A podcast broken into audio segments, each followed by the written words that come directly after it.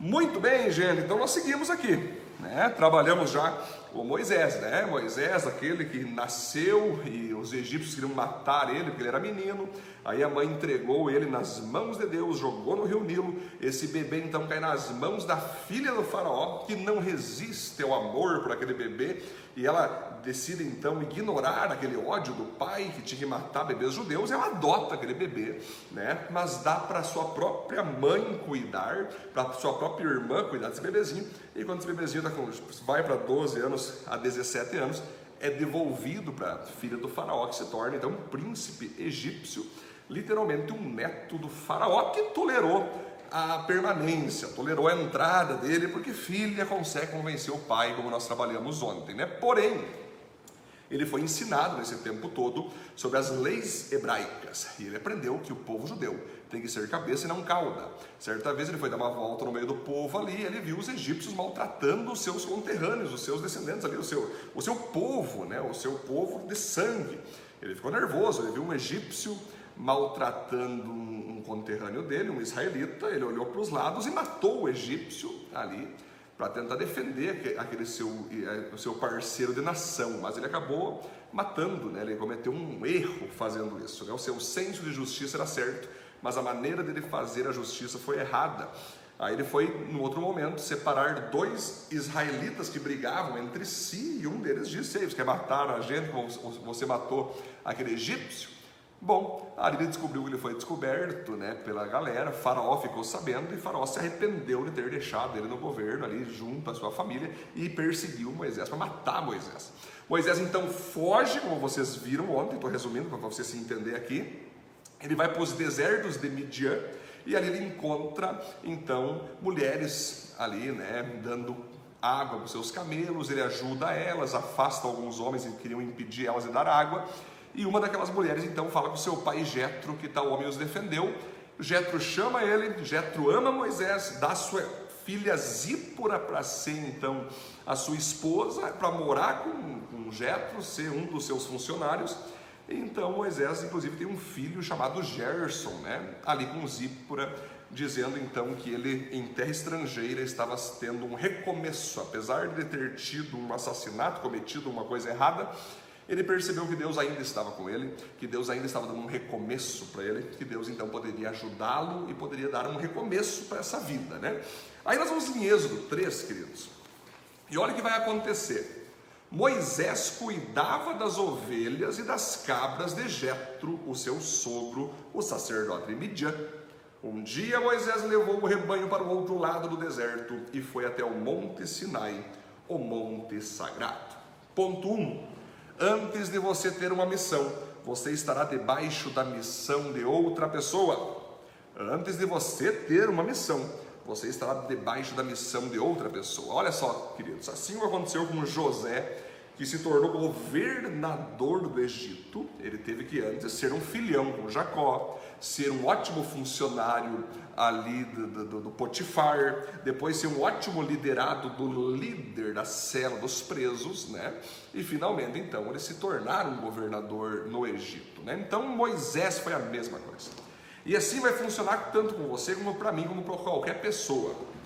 Sempre, antes de Deus te dar uma missão particular, Antes de Deus te dar um sonho, um projeto, Ele primeiro precisa fazer você ser filho de alguém, você ser submisso a alguém, você estar debaixo da missão de outra pessoa. E aqui então nós vamos ver que Moisés teve que se colocar debaixo da liderança do seu sogro Jetro, inclusive cuidando ali dos seus animais, do seu gado, das suas ovelhas, sendo um funcionário, sendo alguém que está debaixo do seu sogro Jetro. Antes de você ser aprovado como líder, você precisa ser aprovado como liderado. E Deus não abre mão disso. Não adianta você querer dar uma de, ah, você é um grande líder e ser péssimo liderado. Não adianta você pagar de, ah, ser um grande chefe se você não se dá bem com nenhum chefe. A ideia é essa. Só tem um jeito de você ser uma grande pessoa, um grande líder e ter um grande sonho que Deus vai te ajudar a realizar. É quando você se coloca debaixo de uma missão, debaixo de alguém debaixo de um chefe, debaixo de um pastor, debaixo de um discipulador, né? debaixo de um líder. É assim que funciona. O ponto 2. Aquilo que nos desperta curiosidade pode ser Deus nos chamando para perto dele. Ali, o anjo do Senhor apareceu a Moisés numa chama de fogo no meio de um espinheiro. Moisés viu que o espinheiro estava em fogo, porém não se queimava. Então pensou: que coisa esquisita, por que será que o espinheiro não se queima? Vou chegar mais perto para ver. Olha que interessante. Moisés está ali, debaixo da missão de Jetro. Ele é um liderado, ele é um cara que tem um chefe, um sogro, ele está cuidando das ovelhas, está cuidando do gado para ele, está trabalhando normal, vivendo a vida normal. Quando ele percebe, no meio do deserto aparece uma árvore que a gente chama de sarça, que estava pegando fogo, fogaréu naquela sarça. E Moisés achou esquisito que geralmente aquelas sarças elas queimam e já, e já acaba o fogo logo, mas aquela não parava de queimar, aquela não, não se destruía, o fogo não destruía a sarça, ficou intacta a sarça. E aquilo chamou a atenção dele, aquilo despertou a curiosidade dele para ver o que, se, o que se passava com aquela árvore que não era destruída com o fogo consumindo ela. Ele achou estranho e ele chegou perto para ver melhor. Assim que Deus faz com a gente, queridos. A Bíblia vai dizer o tempo inteiro. Você vai passar por várias partes da Bíblia, tanto no Antigo como no Novo, que você vai ver que o fogo é um dos símbolos da presença de Deus. Aqui se revela na sarça ardente de cara, que o fogo, né? Lá em Abraão também, quando o fogo passava em meio a, a, a duas partes de um animal. Aí nós vamos passar para frente, vamos ver que o fogo também era um, era um elemento que Deus usava para os profetas se manifestar. Né? Aí nós vamos ver que o próprio altar tinha que ter fogo para queimar os, os, sacrifícios. Vamos ver em Atos dos Apóstolos o fogo descendo como línguas né, sobre os apóstolos. Vamos ver então ali o próprio Jesus dizendo que ele tem que ter um batismo de fogo, ele gostaria que o fogo fosse aceso. Ou seja, o fogo é a presença de Deus. E quando Moisés então vê aquela sarça em fogo, chama a atenção dele. Ou seja, ele não tinha muita noção que pudesse ser Deus, que pudesse ser a presença de Deus, mas chamou a atenção. E Deus, ele trabalha assim com você e comigo.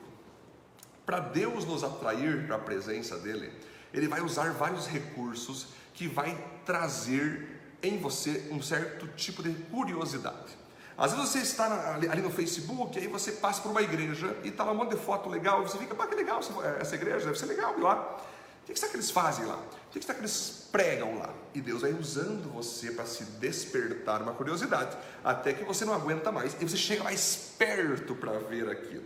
E é assim que Deus faz. Às vezes você tem curiosidade de ler certos livros. Eu passei para ti o meu livro aqui, 31 Princípios de Sabedoria, Salvo, Salmo Nosso. Falei para você aqui o cristianismo através dos séculos. Falei para você pastoreamento inteligente. Falei para você sobre liderança com propósito. Certamente você pode ter ficado curioso para ler um desses livros, e eu sei que se você ler um desses livros, você vai poder encontrar Deus. Deus vai falar com você.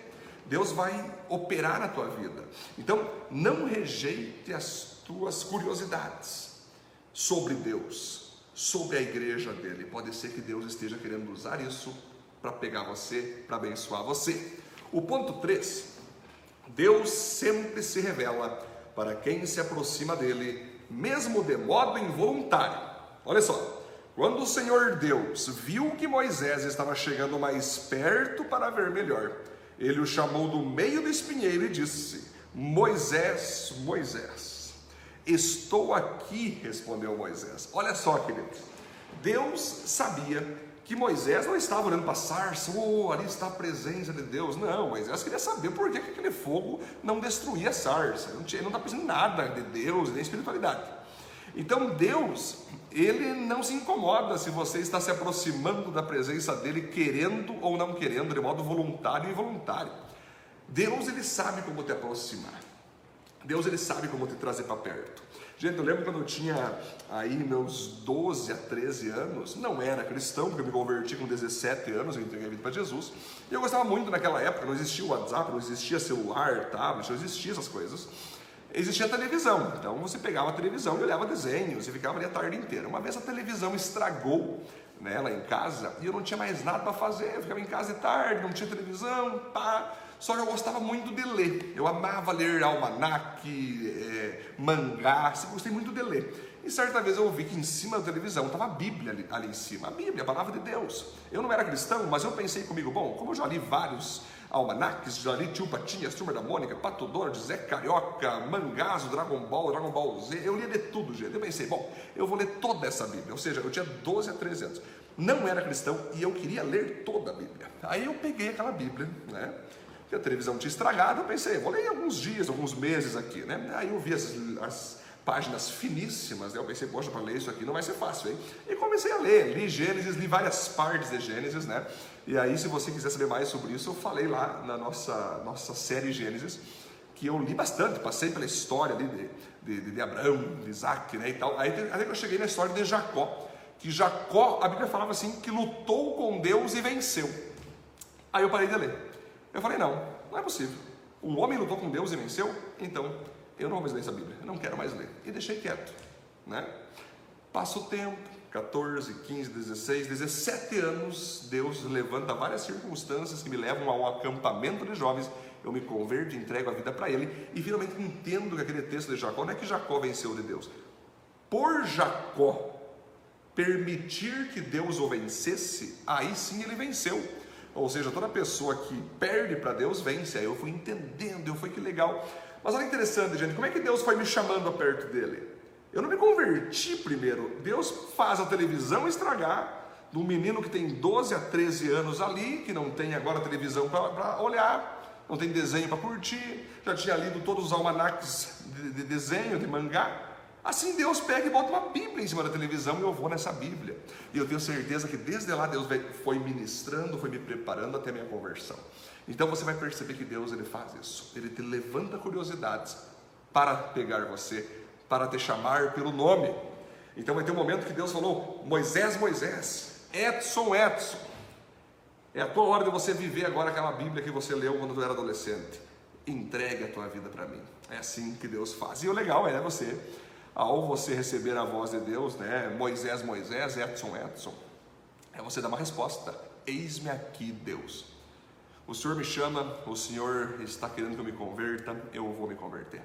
O Senhor quer que eu mude de vida, eu vou mudar de vida. O Senhor quer que eu seja um instrumento usado pelo Senhor, serei um instrumento.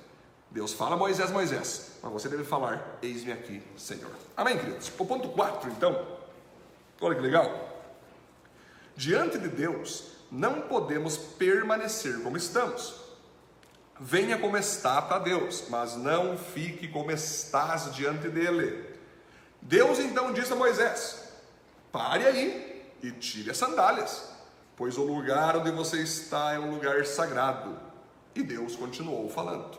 Olha interessante, gente. Moisés então se depara com algo que está pegando fogo ali, a sarça está pegando fogo. Ele chega perto, aí ele escuta a voz de Deus falando com ele. Ele fica, uau, então na verdade não é, não é só uma sarça qualquer, é a própria presença de Deus está diante de mim. Deus fala com Moisés, chama ele pelo nome. Moisés diz: Pode falar, Senhor. E aí a primeira coisa que Deus fala é: Moisés, tira as sandálias dos teus pés, se quiser falar comigo. Ou seja, aquela sandália era algo físico, era algo que o homem fez. Deus queria que, eles, que Moisés permanecesse diante dele com os pés descalços, ou seja, simbolizando aquele primeiro homem do jardim do Éden que andava nu com a mulher, lembra? Não tinha nenhum apetrecho colocando-se entre ele e o homem. Ele ficou com os pés descalços ali para mostrar reverência, para mostrar santidade. As sandálias estavam cheias de poeira, cheias de sujeira, cheias de rasgos. Mas ali Deus falou: Ei, fico feliz que você veio até mim mas eu não quero que você fique como você está. Eu quero que você mude a partir de agora. Tire as sandálias dos teus pés. E Moisés obedeceu. Moisés ficou diante de Deus, então sem sandálias dos seus pés. Isso mostra para o que para nós, queridos, que não importa como que você vai vir para Deus. Não importa quantos pecados você tem, quantas práticas erradas você possui, o que importa é que você vai chegar para Deus, você vai entregar a vida para Jesus um dia, você vai estar diante da presença dele, e nesse momento você vai perceber que Deus não está só ali para você acreditar nele, mas ele está ali para que ele possa te transformar, para que ele possa mudar, para que ele possa fazer você tirar dos teus pés, tirar do teu caminho aquelas práticas que não agradam a ele, aquelas ações que não pertencem à vontade dele. Então, sandália, pé, são caminhos. Quando você entrega a vida para Jesus, Jesus mesmo disse em João 14,6: Eu sou o caminho. A verdade é a vida. Ninguém vem ao Pai a não ser por mim. Ou seja, as minhas palavras agora devem ser o caminho que você deve andar. As minhas ordenanças devem ser aquilo que vai ditar para onde você vai ir. Então, tire as sandálias do ego, do eu, do pecado, do satanismo, do mundanismo e da carnalidade e fique sem isso para você andar agora nos meus caminhos. Se você quer vir até mim, venha, venha como estás, mas não permaneça como está. Esse é o ponto. Então, claro que nós vamos ter uma vida inteira para ir mudando várias coisas nas nossas, é, no nosso comportamento. Mas de imediato já tem que haver uma mudança. De imediato já tem que haver coisas que você largue ao se deparar com a glória de Deus. Amém? O ponto então 5. Devemos ter temor e tremor pela presença de Deus. Eu sou o Deus dos seus antepassados, o Deus de Abraão, o Deus de Isaac o Deus de Jacó. Aí Moisés cobriu o rosto porque ficou com medo de olhar para Deus. Quando Deus começa a falar então, Moisés cobre o rosto com medo de olhar para Deus, porque ele sabia que Deus era glorioso, Deus era poderoso, aquela luz linda que estava vindo ali era uma luz maravilhosa e, e, que dava tremor, dava medo. Ou seja, Deus deseja que a gente se relacione com Ele de duas formas. Primeira forma é temor, T-E-M-O-R, temor. Ou seja, é você amar Ele como Pai, é você abraçá-lo de modo profético, é você ouvir a voz dele, é você amar estar diante dele, amar a Sua palavra, você sentir aquela graça dele, aquela misericórdia, aquele amor, onde você chama ele de papaizinho, né? Onde você fica, ó oh, meu pai, meu lindo, né? aquela coisa toda, é o temor. Você está e você gosta da presença de Deus. Então nós também temos que entender que nós não, podemos ficar só nessa de papaizinho, meu temor, não sei o que. Tem que ser tremor também. Nós temos que ter tremor de Deus. Você quer tremor?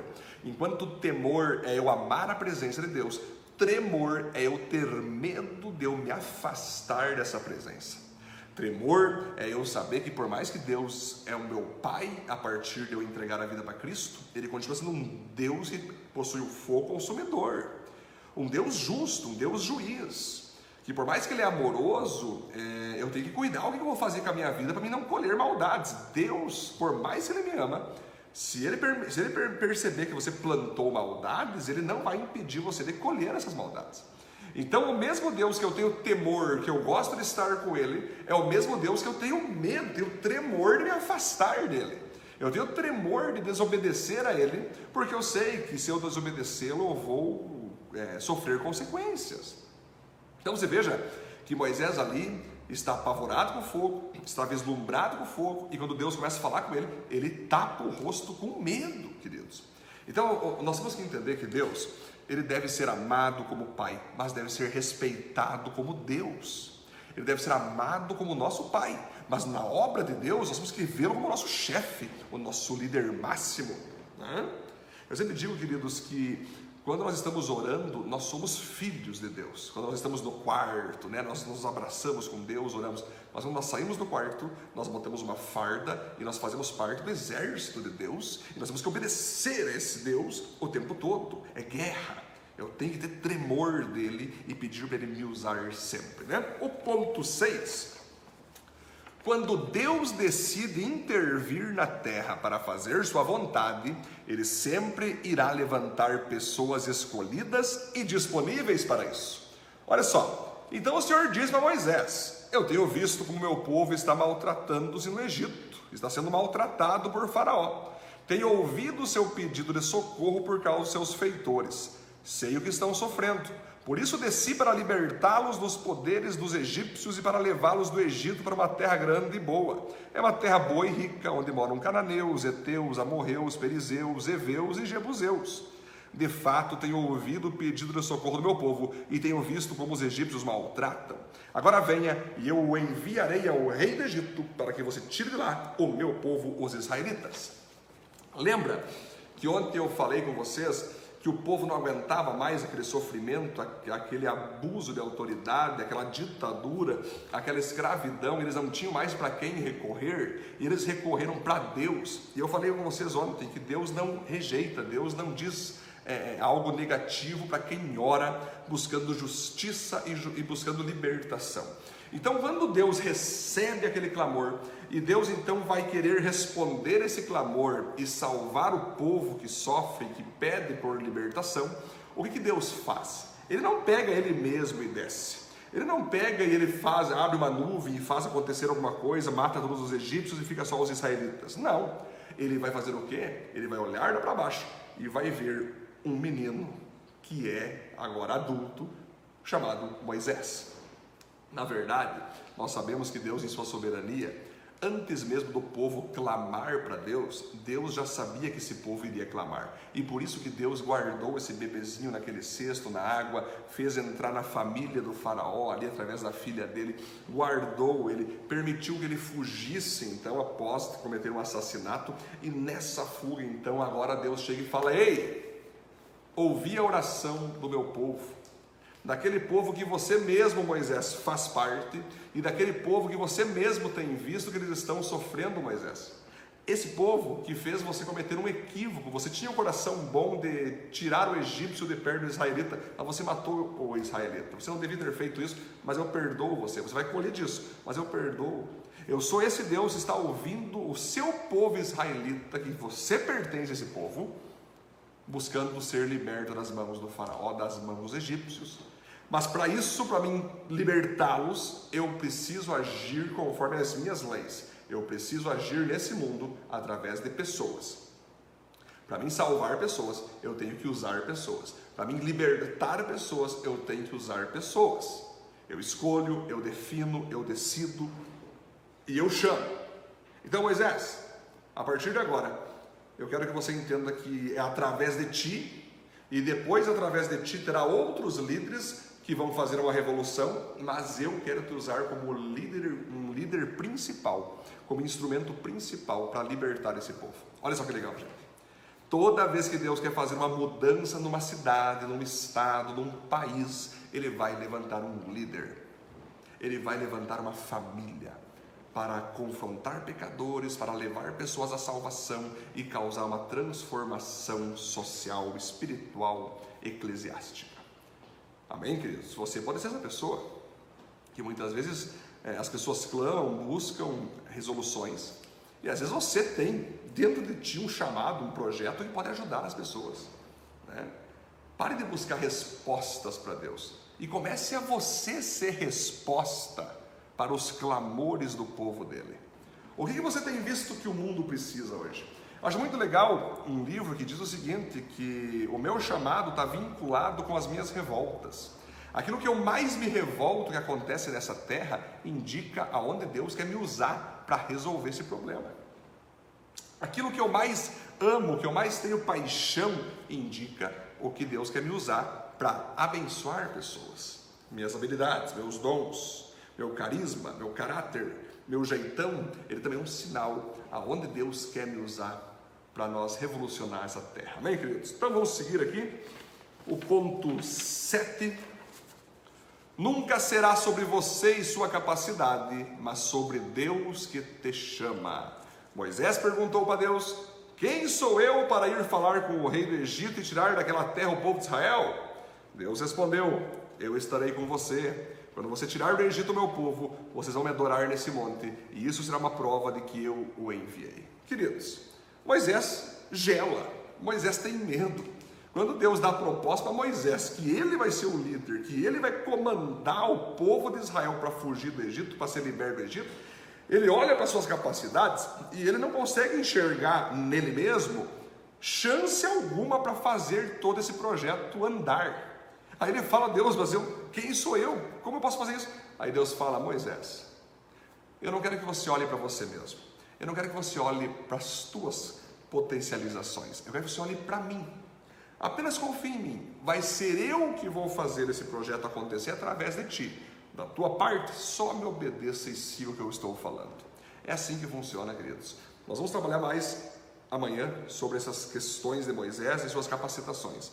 Mas quando Deus chama alguém, Ele não está prometendo que esse alguém é perfeito para executar tal obra, não. Quando Deus chama alguém, Ele mesmo se responsabiliza de usar essa pessoa, independente se ela é forte ou fraca, capacitar essa pessoa, fortalecer essa pessoa e levar ela ao caminho de obediência que vai fazer ela se tornar na caminhada uma grande pessoa, um grande líder que vai fazer um avivamento total. Não, não se trata sobre você, se trata sobre Deus. Nada é sobre você, tudo é sobre Deus. Então, se Deus te chamar para uma obra, olhe para Ele e diga: Deus, eu não tenho capacidade, mas se o Senhor está contando comigo, se o Senhor está achando que eu posso, então fechou, Deus, eu confio na Tua palavra, embora. Me use e me capacite para a Tua glória, né? Depois, o ponto 8, a vitória sempre será certa para aquele que é enviado por Deus e faz tudo em nome dEle. Porém, Moisés disse: Mas quando eu for falar com os israelitas e disser para eles: O Deus dos seus antepassados me enviou a vocês, eles vão me perguntar: Qual que é o nome desse Deus? O que, que eu digo? Deus disse: Diga para eles que eu sou quem sou. Você dirá o seguinte: Eu sou, me enviou a vocês. O Senhor, o Deus dos seus antepassados, o Deus de Abraão, o Deus de Isaac, o Deus de Jacó, me enviou a vocês. Este é o seu nome para sempre, e assim ele será lembrado por vocês em todos os tempos. Olha só ele estava naquela, como eu me comunico com o povo de Israel, eu vou falar que o Senhor é o quê? Que o Senhor, qual é o teu nome, Deus? Né? Porque eles estão sofrendo, talvez muitos esqueceram do Deus de Abraão, de Isaac e Jacó, talvez alguns até se perverteram em sua mente. O que eu falo para eles? Qual é o teu nome? Qual o nome que eu apresento para eles? É interessante que Deus, ele, de certa forma, ele ironiza Moisés. Queridos, quando uma pessoa tem um nome, é bem simples. A pessoa nasce, né? Os seus pais registram um nome naquela pessoa. Ela vai ser conhecida por aquele nome, porque ela nasceu e agora ela tem um nome, logo ela vai ter um CPF, logo ela vai ter uma, uma identidade, um RG. Porém, e Deus, que nunca nasceu, sempre existiu? Qual é o nome dele? Porque nome tu coloca para quem nasce. Já Deus nunca nasceu. Sempre Deus existiu. Mesmo que Jesus veio à terra e nasceu da Virgem Maria, ele sempre existiu.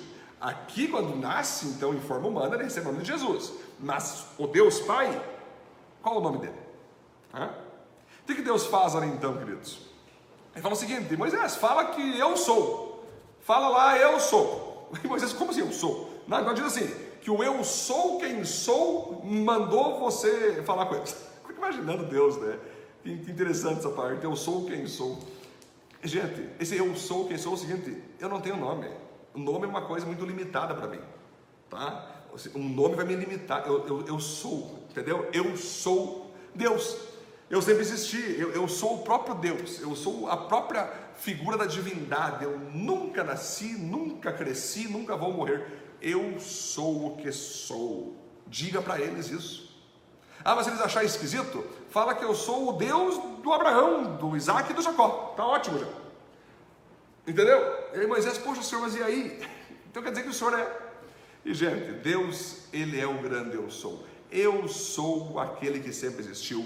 Eu sou aquele que criou o planeta, eu sou aquele que criou o ser humano, eu sou aquele que criou os anjos, eu sou aquele que criou o mundo invisível, visível, eu sou aquele que tem toda a sabedoria, eu sou aquele que tem todo o poder, eu sou aquele que sei do passado, do presente e do futuro, eu sou aquele que pode te salvar, eu sou aquele que pode te curar, eu sou aquele que pode te transformar, eu sou aquele que pode te libertar, eu sou, eu sou, eu sou. Aí Deus vai descer para a terra através de Cristo. E o próprio Jesus vai, em dado momento, falar para os fariseus: Eu sou quem sou. Aí os fariseus ficam loucos. Porque daí a gente vai entender, claro, que o nome que nós entendemos hoje que define o nosso Deus é Jesus Cristo, com certeza. Porque ele vem em formato terreno. E o nome dele é Jesus Cristo. Agora, o Deus Pai, né, que a gente sabe que é uma trindade, ele é o grande eu sou. E aí que está a grande questão, queridos. Nós, quando nós somos chamados por Deus para fazer alguma coisa e falamos em nome dele para fazer alguma coisa, nós teremos vitória na certa. Qualquer coisa que você fazer em teu nome, você vai perder. Agora, qualquer coisa que Deus falar para você fazer e for no nome dele verdadeiramente, você vai vencer, você vai alcançar. Pode ter dificuldades, obstáculos no caminho, mas você vai conseguir tudo que Deus levanta, Deus mantém e Deus dá o sucesso. Tudo que o homem levanta pode ficar um tempinho de pé, mas vai cair por terra. O que o homem te dá, o homem pode tirar. O que Deus te dá, nenhum homem na face da terra pode tirar de você. Essa é a ideia. Portanto, qualquer ação que você for tomar, se certifique que você esteja sendo usado e instruído por Deus. Amém? O ponto 9, então, toda a ação de Deus será executada iniciando pelos líderes do seu povo. Depois Deus disse: Vá, reúna os líderes do povo de Israel e diga que eu, o Senhor, o Deus dos seus antepassados, Deus de Abraão, Isaac e Jacó, apareci a você e ordenei que dissesse isso. Tenho visto a sua situação e sei o que os egípcios estão fazendo com vocês. Resolvi tirá-los do Egito, onde estão sendo maltratados, e vou levá-los para uma terra boa e rica, a terra dos cananeus, dos heteus, amorreus, fariseus, heveus e jebuseus. Olha só, gente, Deus disse: Moisés, vá e reúna os líderes do povo de Israel. Ou seja, toda vez que Deus quer fazer algo, ele vai levantar um líder que vai potencializar outros líderes, é uma turma de líderes, de ditadores de opinião, formadores de opinião, pessoas que são seguidas por multidões. E Deus então vai levantar essa categoria de liderança cristã para fazer o que Ele quer.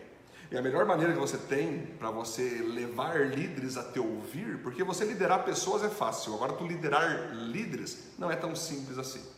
Por isso que Deus disse: Moisés, vá lá e fale para eles, para esses líderes, que você vai tirá-los do Egito, que Deus manda eles saírem do Egito, para uma terra muito melhor que a do Egito e uma terra que vai pertencer a eles. Ou seja, se você quer convencer alguém a fazer o que Deus quer, você tem que saber comunicar o que Deus quer. As pessoas não vão se atirar por qualquer coisa num projeto vazio, num projeto sem coerência. O projeto que eles têm que seguir é um projeto que eles vão ver para eles, vão olhar a situação que eles estão e vão de fato aceitar, porque a proposta que Deus está dando é uma proposta muito melhor do que aquilo que eles estão vivendo hoje.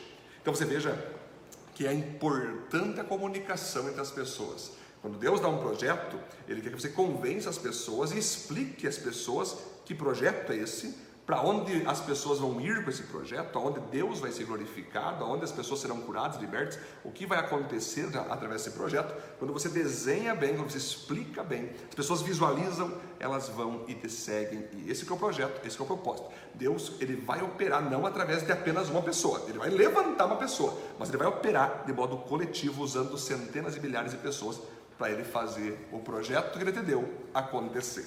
O ponto então, queridos, 10, agora deixa eu ver aqui, isso, ponto 10, penúltimo ponto. Deus chama seu povo para confrontar esse mundo e suas ideologias e se afastar de suas práticas. Olha só, o meu povo ouvirá o que você vai dizer. Depois você e os líderes do povo vão falar com o rei do Egito. Digo a ele: O Senhor Deus dos Hebreus apareceu a nós. Agora deixe-nos ir para o deserto, a uma distância de três dias de viagem, oferecer sacrifício ao Senhor nosso Deus. Eu sei que se o rei do Egito não for obrigado, ele não deixará vocês irem embora. Por isso eu vou usar o meu poder e fazer coisas terríveis para castigar os egípcios. Depois disso, o rei deixará que vocês saiam do Egito. Olha só. Agora Deus está falando para Moisés o seguinte: falar com o povo de Israel vai ser legal, eles vão topar, eles vão amar a proposta de fugir do Egito para ter uma nova terra. Só que eu quero que você fale também com o próprio Faraó, com os próprios líderes do Egito, com esses satânicos, esses carnais ali você vai encontrar resistência, mas eu quero que você fale, que você pregue também para eles. Gente, além de nós ter uma, uma missão de pregar para o povo de Deus, pastorear o povo de Deus, nós também temos uma missão de pregar para as pessoas que são contra a vontade de Deus, contra a palavra de Deus. Nós temos a missão de confrontar as maldades, expor pecados, pregar contra injustiças. E o próprio Deus disse que Faraó não ia, que Faraó ia resistir um monte que só com pressão que o faraó vai liberar o povo para sair do Egito. Ou seja, nosso chamado como homens e mulheres de Deus é pastorear o povo de Deus, é pastorear os cristãos, mas também confrontar pessoas que não são cristãs, para que elas tenham oportunidade de vir para o nosso lado, se tornar povo de Deus, ou se não se tornar, elas não vão ter desculpa depois que irem para o inferno de dizer que ninguém pregou, ninguém falou. Não, foi falado, Deus nos usou para falar. Então o próprio faraó e os egípcios estariam tendo uma oportunidade de liberar o povo de Israel para sair e ter a sua própria terra, adorar ao Senhor, e eles mesmos poderiam se converter no meio do caminho, né? Mas Deus está falando que Moisés tinha que se preparar para resistência e para oposição, que nós vamos ver mais para frente. Finalmente, o ponto 11, para nós fechar. O Deus da visão é o mesmo Deus da provisão. Olha só, Eu farei com que os egípcios respeitem vocês. Quando vocês saírem, não irão de mãos vazias. Cada mulher israelita deverá pedir às mulheres egípcias que estiverem morando na casa dela, ou que sejam suas vizinhas, que lhe deem objetos de prata e de ouro e roupas com que vocês vestirão seus filhos e filhas. E assim vocês tomarão as riquezas dos egípcios. Olha só. Deus então garante que, mesmo com muita resistência, Moisés vai conseguir levar o povo de Israel até esse novo território e vai conseguir com isso, no meio do caminho ali, receber dos próprios egípcios presentes, ouro, comida, roupas. Ou seja, Deus estava falando o seguinte: a visão que eu estou dando para vocês de sair do Egito e irem para uma nova terra, eu mesmo me comprometo a trazer a provisão para vocês no meio do caminho. Vocês vão ter roupas, vocês vão ter comida, vocês vão ter provisão. Eu vou prover vocês, vou capacitar vocês para realizarem essa visão que eu estou dando para vocês. Então, gente, é assim que funciona com Deus. Toda vez que Deus te dá uma visão, um sonho, um projeto, tu tenha certeza que Ele já traz, junto com essa visão, vem acompanhado o projeto de provisão. Ele vai usar pessoas para investir em você. Ele vai usar pessoas para acreditar em você. Ele vai usar pessoas para suprir as necessidades básicas, suas necessidades ministeriais, suas necessidades do teu projeto que Deus deu. Ele vai usar e usar pessoas para que você não fique só na visão, mas para que você tenha uma provisão e logo logo essa visão se concretize nesse planeta e você vai ver Deus realizando aí esse projeto, esse sonho que ele deu para você. Amém, queridos? Foi muito legal estar com vocês hoje em Êxodo 3. Se você não compartilhou ainda, peço que compartilhe agora. E amanhã a gente retorna então em Êxodo capítulo 4 para a glória de Deus.